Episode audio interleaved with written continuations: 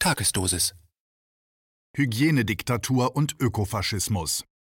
Ein Kommentar von Ernst Wolf.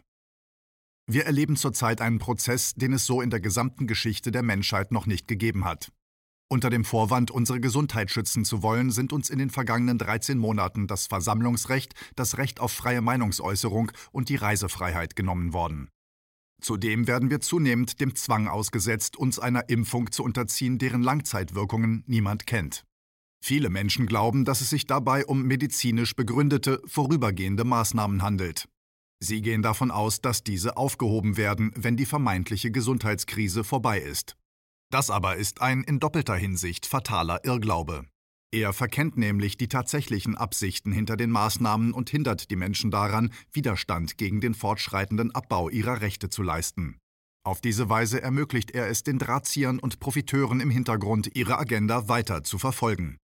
Umso wichtiger ist es, immer wieder auf diese Agenda und ihre Ziele hinzuweisen.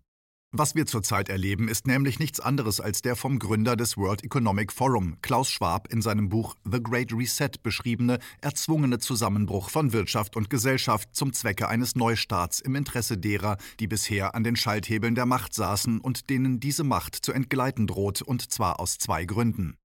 Zum einen ist das Geldsystem in seiner bisherigen Form an seinem historischen Ende angelangt und nicht mehr dauerhaft aufrecht zu erhalten. Zum anderen stecken wir mitten in der vierten industriellen Revolution, in der Millionen von Arbeitsplätzen durch den Einsatz der künstlichen Intelligenz für immer verschwinden werden.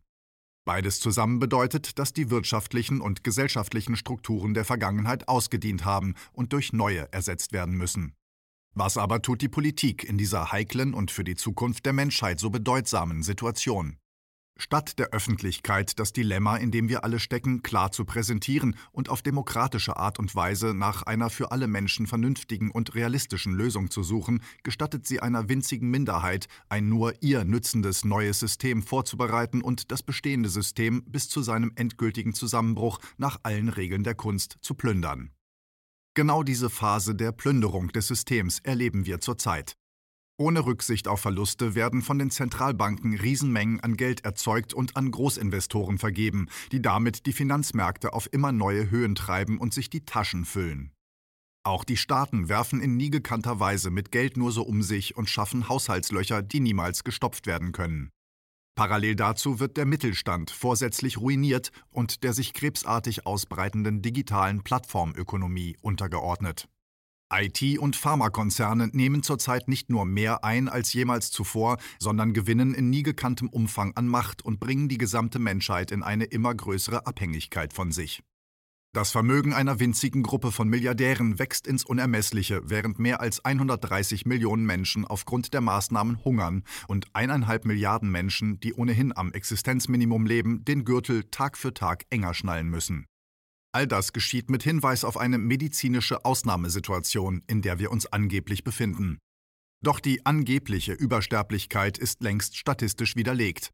Das Märchen von der symptomlosen Erkrankung ist zerplatzt und die immer wieder beschworene Überlastung des Gesundheitssystems ist nicht etwa auf Covid-19, sondern auf die seit Jahren stiefmütterliche Behandlung dieses Systems durch die Politik zurückzuführen. Da es aufgrund des Einsetzens der warmen Jahreszeit immer schwieriger wird, das Narrativ von der uns alle bedrohenden, ultragefährlichen Seuche aufrechtzuerhalten, die diktatorischen Maßnahmen aber notwendiger und unverzichtbarer Bestandteil der Reset-Agenda sind, erleben wir zurzeit die Wiedererweckung eines anderen Narrativs, nämlich der apokalyptischen Vision vom menschheitsbedrohenden Klimawandel. Wie im Fall Covid-19 steckt aber auch hinter diesem Schreckensszenario nicht etwa eine aufrichtige Sorge, nämlich die um den ökologisch bedenklichen Zustand unserer Welt, die unter anderem durch die Luftverschmutzung, die Verseuchung der Weltmeere und die Nuklearkatastrophen von Tschernobyl und Fukushima gewaltigen Schaden genommen hat.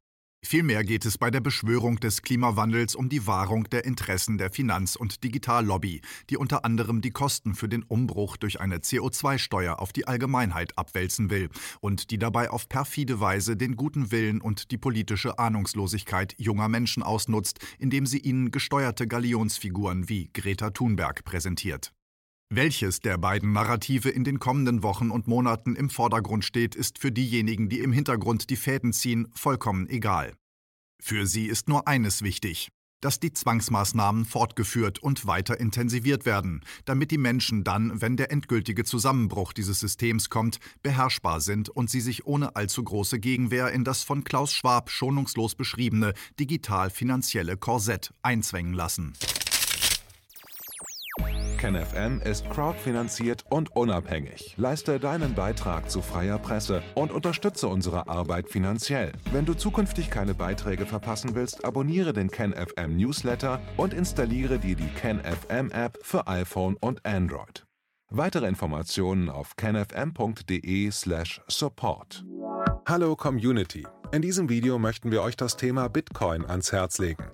Wir werden euch erklären, was Bitcoins sind, wie man damit bezahlen kann und welche Bedeutung diese Währung für KenFM hat. Viele von euch haben sicher schon von Bitcoin gehört oder nutzen es sogar privat.